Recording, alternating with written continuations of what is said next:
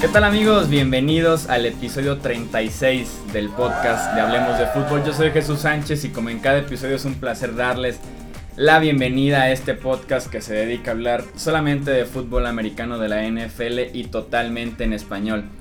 Como en cada episodio, en los controles operativos de, este podcast está mi compañero y amigo Edgar Gallardo. ¿Cómo estás, Edgar? Muy bien, ¿y tú, Jesús? Bien, también gracias.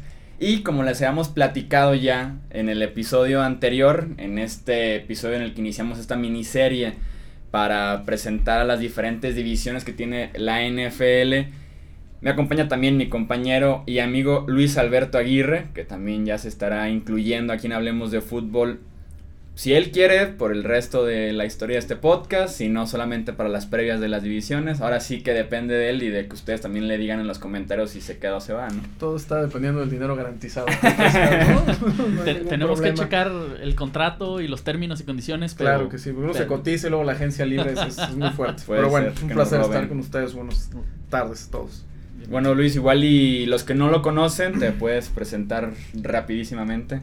Bueno, pues hoy eh, tengo varios años ya de, experiencia en, el ámbito de la comunicación en deportes. Eh, soy coeditor del periódico Mural en la sección de cancha, también he estado en radio, hice un poquito de televisión hace un, hace un rato y bueno, eh, me he especializado un poquito en automovilismo, fútbol americano y golf, que también son de las cosas que le haya mi, mi compañero Jesús. Y bueno, pues muy entusiasmado de empezar esta nueva aventura. La verdad es que es mi debut en, en las cuestiones de las redes sociales, de los podcasts y demás. Entonces, bueno, vamos a ver cómo, cómo nos va. ¿Cuántos Super Bowls tienes cubiertos, Luis? Cubiertos cinco y como aficionado uno. Ese del aficionado puedo borrarlo del currículum no pasa nada profundo. Fue muy feo. Como simple contexto, Luis Alberto es aficionado a los Broncos y como aficionado fue aquel, aquella noche fría en Nueva York en la que Seattle y Russell Wilson ganaron por bastante, podríamos decirlo. ¿no? Sí, sí, sí, la verdad es que me acuerdo. Yo hago de cuenta que no existió ese, ese juego en el, en la historia de la liga. Pero sí, tienen experiencias padres. Pese a todo, son, siempre son experiencias increíbles, ¿no? como quiera que a lo que te dedicas, a lo que te ha gustado tanto tiempo. Entonces sí, sí, sí vale la pena. Ya te tocará el, el primero en, febrero. En Minnesota. Esperemos que sí. Vamos a arrancar ahora sí oficialmente con lo que les platicamos, las previas de cada división aquí en la NFL. Arrancamos con el este de la conferencia americana, los Buffalo Bills, Miami Dolphins, New England Patriots y New York Jets. Arrancamos ahora sí, la, dinámica va a ser muy sencilla, platicar un ratito acerca de cada uno de los equipos, cada quien comparte su pronóstico y al final vamos a tener como una dinámica, como un juego que se llama ¿Qué es más probable? Donde se pueden también ustedes unir en la sección de comentarios, aquí vamos a platicar cada una de las preguntas que traemos acerca de esta sección de qué es más probable sobre el este de la conferencia americana. Arrancamos con los Buffalo Bills, un equipo que ya lleva muy buen rato sin estar en los playoffs, que este año estrena entrenador en jefe con Sean McDermott, ya no está Rex Ryan al mando de los Bills, y que yo no creo que les va a ir tan bien en esta temporada, sobre todo porque la ofensiva, de ser una ofensiva decente hace uno o dos años, se convirtió ya en LeSean McCoy, y lo que puedan hacer el resto, y ese resto siendo Sammy Watkins, si es que está sano, ¿no? Sí, la verdad es que sí, es, es hasta curioso, digo, a lo mejor a ti no tocó la, la, época dorada de los Bills de cuatro Super Bowls consecutivos y ahora son curiosamente el equipo que más años lleva sin llegar a, la postemporada en todo el deporte estadounidense, son 17 años, la última vez fue en el 2000 y en ese, en ese periodo tienen nueve coaches diferentes, ¿no? Vamos a ver si, si McDermott puede hacer la, la diferencia. No sé qué pensar yo de los Bills, el año pasado terminan con 7-9, esperas que un equipo del siguiente paso pero parece que entraron más en reconstrucción porque también tiene nuevo gerente general. No sé por ahí si, si Tyro Taylor sea realmente la respuesta que necesitan a, la ofensiva. Es, es, me parece un volado, es el equipo para mí más complicado de, de pronosticar de la, de la, división. Sí, sí, suelen ser un equipo extraño justamente por esto mismo de que Tyro Taylor como tal es un coreback extraño, que a veces te puede dar un muy buen partido que a mucha gente no le gusta para nada.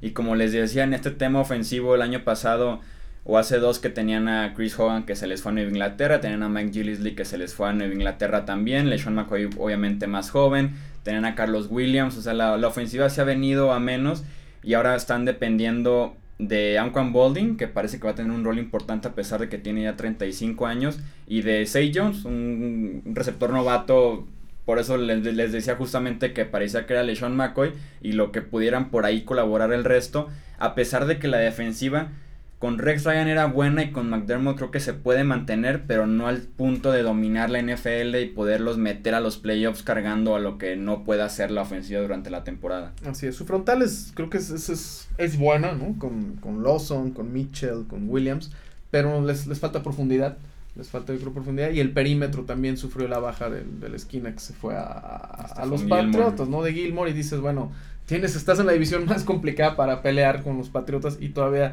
te deshaces de piezas y los Patriotas no tuvieron problema en agarrarlas, entonces eh, va a ser complicado para, para los Bills.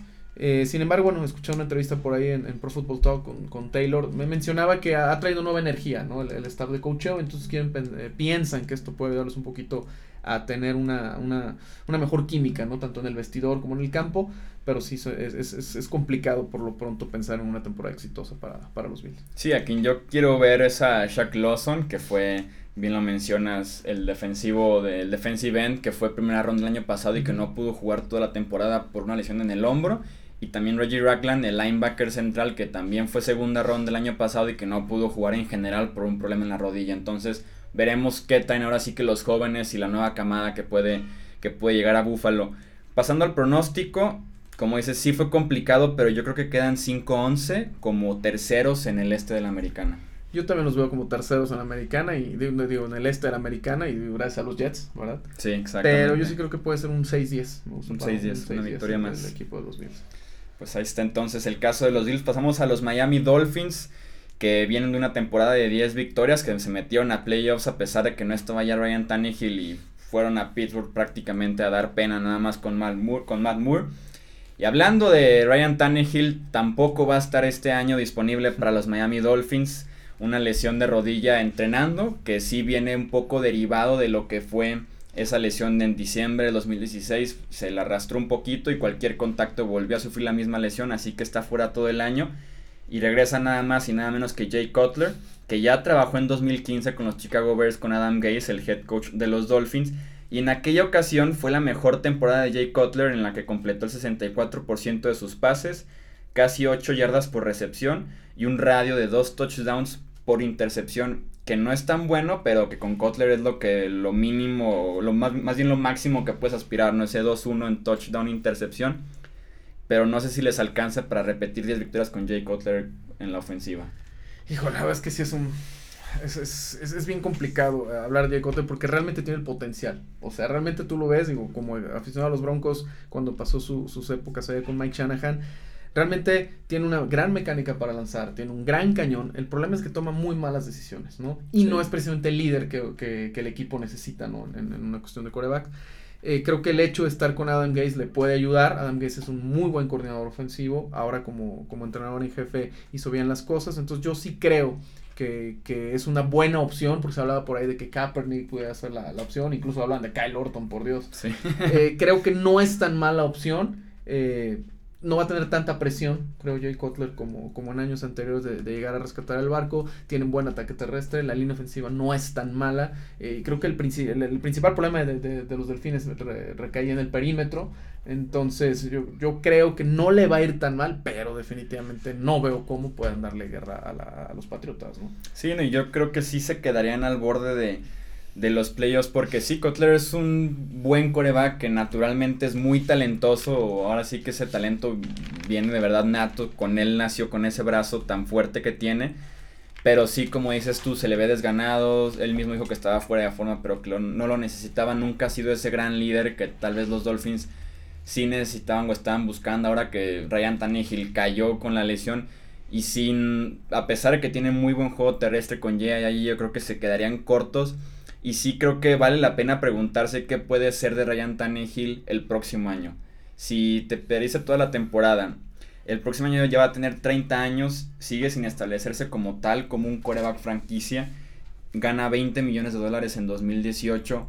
No sé si hayamos visto lo último de Ryan Tannehill o de verdad el 2018 vaya a ser la última oportunidad que tiene para realmente consolidarse porque ya lleva 6 años en la NFL y no hablamos de él todavía como alguien que destaque, como alguien que sí carre con su ofensiva, porque siempre suele depender o de la defensiva que tiene muy buena línea defensiva o del juego terrestre como fue el año pasado. Pues de entrada tendría probablemente Miami que pedirle una reestructuración de contrato para, para darle la oportunidad, principalmente si Cotter lo hace bien, porque si Cotter lo llega a hacer bien, gana nueve partidos, diez partidos, están peleando playoffs o se meten a playoffs, pues tú como gerente general, como dueño, ¿qué haces? no La verdad es que sí, es, es, es, una, es una cuestión interesante porque es mucho dinero lo que tiene por ahí este el señor Tannehill. Y como dices, el año pasado lo, no lo pudo terminar por lesión, este año ya tiene esos problemas y las rodillas pues no te dejan, ¿no? Entonces sí es una inversión complicada para el equipo de Miami, pero va a depender mucho de lo que pase, lo que pase este año. El, el, calendario también es brutal para ellos, tienen que jugar, además de los dos partidos contra los Pats, tienen que eh, enfrentar a Raiders, tienen que enfrentar a Atlanta, Denver, entonces va a estar muy, muy complicada la temporada para Miami. Sí, a pesar de que Adam Gates creo que es uno de los mejores head coaches jóvenes que tiene la NFL, por lo menos yo los veo como un equipo de 7-9 que se quedan fuera de los playoffs con este partido abajo de 500 en su récord. Sí, yo estoy de acuerdo, un 7-9 eh, puede ser un récord eh, interesante para, para un equipo sin, sin, su coreback titular, ¿no? Porque todo el trabajo de pretemporada ya lo hiciste con Tannehill y llega un, un, tipo que lo sacas del palco de transmisión creo que siete, siete victorias podría ser eh, un, buen premio, ¿no? Para la mala suerte que están teniendo los delfines. Sí, así es. Pasamos ahora sí con el que coincidimos que es el mejor equipo de esta división, los actuales campeones New England Patriots, que fácilmente tuvieron el mejor offseason de la NFL. Ahora sí que el rico se hizo más rico en lo que fue el verano. Traes a Brandon Cooks, el receptor de los Saints, a cambio de una primera ronda que además fue la 32. Traes a Connie Lee de los Panthers, traes a Dwayne Allen de los Colts. Eh, consigues que regrese Donta Hightower, le robas a los Bills a Mike Gillisley, eh, firmas a Stephon Gilmore para hacer un 1-2 muy bueno en la posición de cornerback.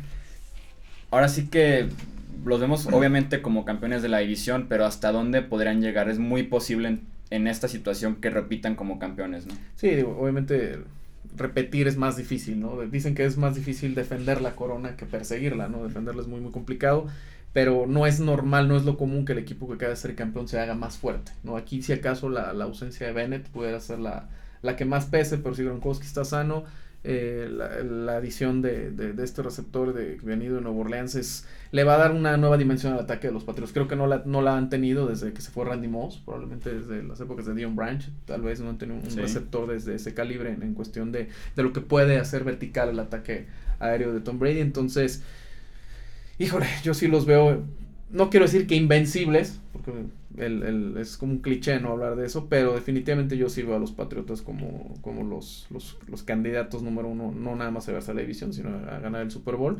Y pues tienes que mencionar a Tom Brady, ¿no? Que tiene 40 años y está jugando a su mejor nivel, está sumamente sano, e incluso físicamente lo ves mejor que cuando aquellas fotos que salieron del Training Combine, cuando era su año de novato antes de ser tomado en el draft.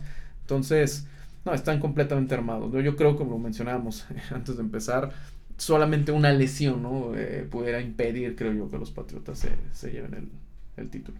Sí, ¿no? y que a pesar de esa lesión, si se diera en el caso de Tom Brady con Garoppolo, por ahí te metes con un 10-6, un 11-5 a los playoffs porque tienes la ventaja de que te enfrentas a toda la división este de la conferencia americana que ya más o menos has podido controlar en los últimos años, entonces sí no no es tan fuerte el calendario como para no poder aspirar mínimo a playoffs, pero sí con Tom Brady son favoritos de aficionados, de prensa, de mm, Las Vegas, el USA Today que publicaba bueno. 16-0, que eso sí ya es muy loco en este caso.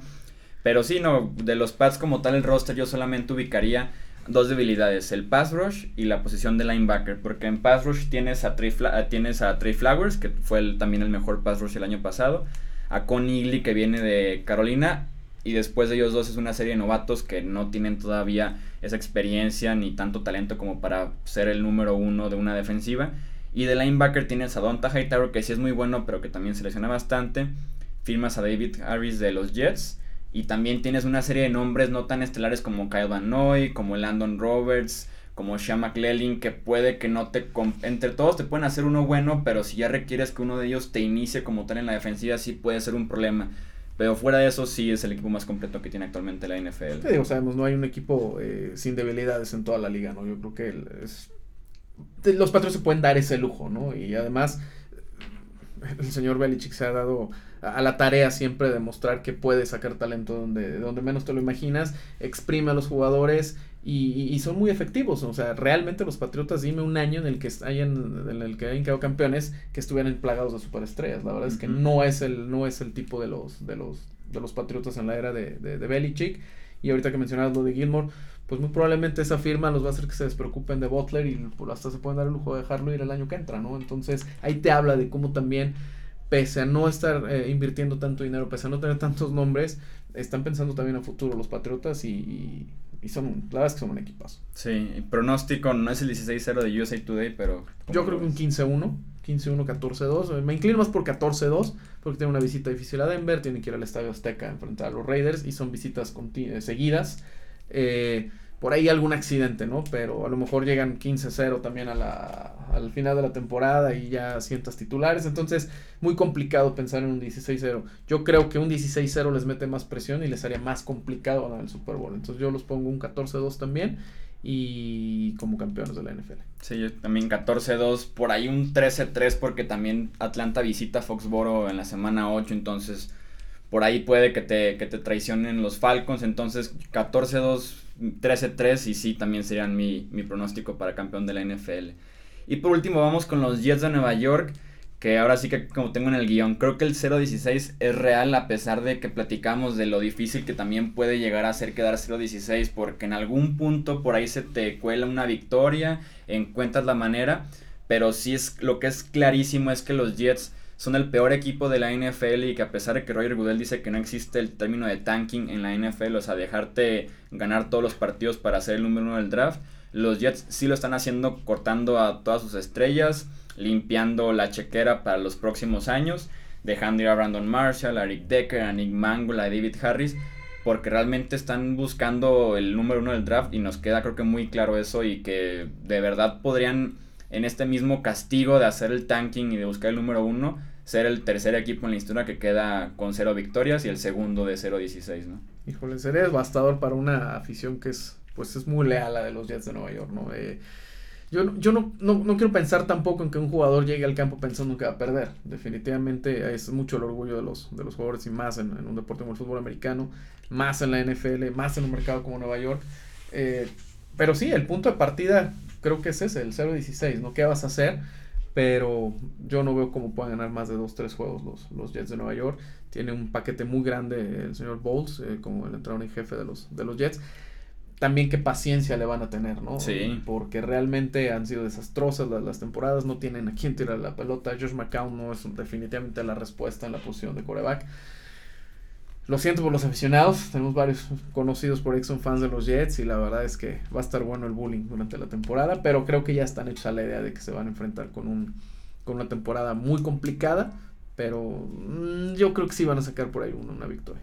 Aquí anoté su grupo de receptores ahora que dejaron ir de, Eric Decker, dejaron ir a Brandon Marshall, y que se lesionó Quincy en Ungua. Su grupo de receptores es el siguiente. Ahora sí que deténganme si han escuchado a uno de estos.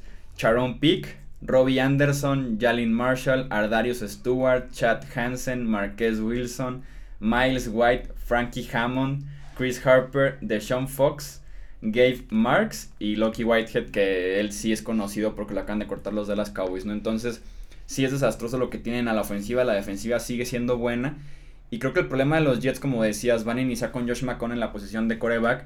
Pero quien realmente debería iniciar es Christian Hackenberg, a quien tomaron en la segunda ronda del año pasado y que se dieron cuenta en training camp y pretemporada que era un desastre y prefirieron dejarlo todo el año, todo su primer año como un redshirt year, dejarlo entrenando solamente y se llevan la sorpresa de que este segundo año aún así no está listo, le van a tener que dar a Josh McCown la oportunidad porque Hackenberg simplemente no está en los entrenamientos, se, hubo un reporte de que lo sacaban de un entrenamiento porque no se sabía muchas jugadas y no sabía cómo romper el huddle para llegar a, la, a la jugada como tal, entonces están en problemas porque desperdiciaron una sección de segunda ronda y que probablemente el próximo año se va a perder cuando llegue ya un quarterback franquicia o llegue la sección número uno a los Jets y que Christian Hackenberg pues va a estar desperdiciado porque no puede ni siquiera superar en el roster a Josh McCown ni a Bryce Perry. También es uno de los problemas actuales del fútbol americano colegial que no, ya los corebacks ya no están entrando en, sistemas pro style, ¿no? Ya realmente es el shotgun y el spread formation y simple y sencillamente es ponte a tirar pases, o sea, no, no te enseñan a leer defensivas, no te enseñan a, muchas cosas que era básico en, hace 20 años, ¿no? Entonces, sí, sí va a ser un problema para los Jets aunque no estoy yo muy seguro de que vayan a ir probablemente por un coreback el año que entra, ¿no? Porque probablemente les pueda pasar lo mismo que, que le ha pasado a Cleveland todo, toda la, historia reciente. Tal vez un muy buen defensivo te puede, puedes armar sí, alrededor. los alrededor de Von Miller, etcétera, ¿no? Pero sí, vaya paquete que tienen los, los Jets de Nueva York. Sí, pues el pronóstico 1-15, ¿verdad? Quedamos los dos. 1-15 porque sí, 0-16 tiene que pasar algo importante. Son, sí son varios factores para que no puedas ganar ni un solo partido. O sea, sí es complicado aunque parezca quedar 0-16. No por nada solamente hubo uno, que fueron los Lions de 2008. Vamos ahora sí con esto de qué es lo más probable. Una dinámica que por ahí me robé de otro podcast que es muy bueno en inglés, que sí... Se, creo que se hace muy bien el ejercicio de qué es más probable, ahora sí que son dos cosas, ¿no? Entonces igual y Igual inicio yo. Y te digo, ¿qué es más probable? ¿Un 0-16 de los Jets o que los Dolphins se metan a playoffs con Jay Cutler? Yo creo que un 0-16 es más probable sí está muy difícil que Jay Cutler los lleve a eh, los Es que, mira, no, no dudo que pudieran terminar 9-7 la temporada, pero el problema es que la conferencia americana está sumamente competitiva y entonces no es nomás ganar la división. Vamos a suponer que la división está ganada para los Pats, pero está Raiders, está Kansas City, está Pittsburgh, está Denver. O sea, hay equipos que le van a hacer mucho ruido y los mismos Bills pudieran este, hacerle un poquito de mella en el comodín. Digo, Baltimore ahora sin con la cuestión Joe Flaco va a ser un poquito complicada, pero está Tennessee, está Houston, entonces realmente yo lo veo más por la competencia foránea que, pueden llegar los, delfines al, a los playoffs, incluso con Tannehill. ¿eh? Sí, sí, no, yo coincido que, que sí es más probable que queden los Jets 0-16 a que veamos a Kotler de regreso en los playoffs que no sé cuándo fue última vez fácil como hace 2013 algo así que perdió en Green Bay me acuerdo en comodín se fue en 0.2 veces creo que esa fue la última vez que se metió Kotler a playoffs, pero sí 0-16 de los Jets creo que es más probable. Sí, totalmente de acuerdo. Y la otra que tengo es, ¿qué es más probable? ¿Una temporada de Pro Bowl para Jay Cutler o una temporada de Pro Bowl para Tyro Taylor? Suponiendo que Taylor también te agrega corriendo, con la Sean McCoy la optativa, que lanza muy largo. Híjole. Es, que va es, que, es que obviamente no veo a ninguno de los dos llegando al Pro Bowl, ¿verdad? Pero sí, yo pienso yo que por por el tiempo que lleva, ya acostumbrado al, sistema de los Bills, a pesar de que va a haber un, nuevo coach, eh, creo yo que obviamente Taylor, ¿no? De entrada es un mejor atleta, está joven, tiene buen ataque terrestre, entonces creo yo que sí puede, puede sacarle un poquito más, más de jugo, pero te puedo asegurar que ninguno de los dos. No, y si llega Taylor a los playoffs es porque los Bills se metieron, al Pro Bowl es porque los Bills se metieron a los playoffs, casi seguro, ¿no? Entonces sí, sí, yo creo que también es más probable una temporada de Pro Bowl para Tyro Taylor que, para Jay Cutler. Yo tenía que es más probable, un 0-16 de los Jets o un 16-0 de los Patriotas. Creo que un 0-16 de los Jets. Por lo que dices de que lo complicado que es para Nueva Inglaterra jugar en Denver en la altura y un viaje importante y, de, y a la siguiente semana jugar en la altura en la Ciudad de México y aventarte semana y media, dos semanas afuera de Foxboro donde ahí entrenas, si es que no regresan a Boston donde ahí entrenas, donde ahí duermes, donde tienes todas tus reuniones, creo que sí es complicado que los Pats salgan de esa visita a Denver y esa visita a la Ciudad de México 2-0. Entonces creo que no, no va por 16-0. Siento que medio aprendí una lección en, 2007 de, de, lo difícil que, que, puede ser mantener esa presión. Entonces creo que sí es más probable que los Jets queden 0-16 a que los Pats 16-0 en esta división. Totalmente de acuerdo. Yo también creo que es más, más fácil que lleguen los, los Jets a, a, terminar la temporada sin victoria.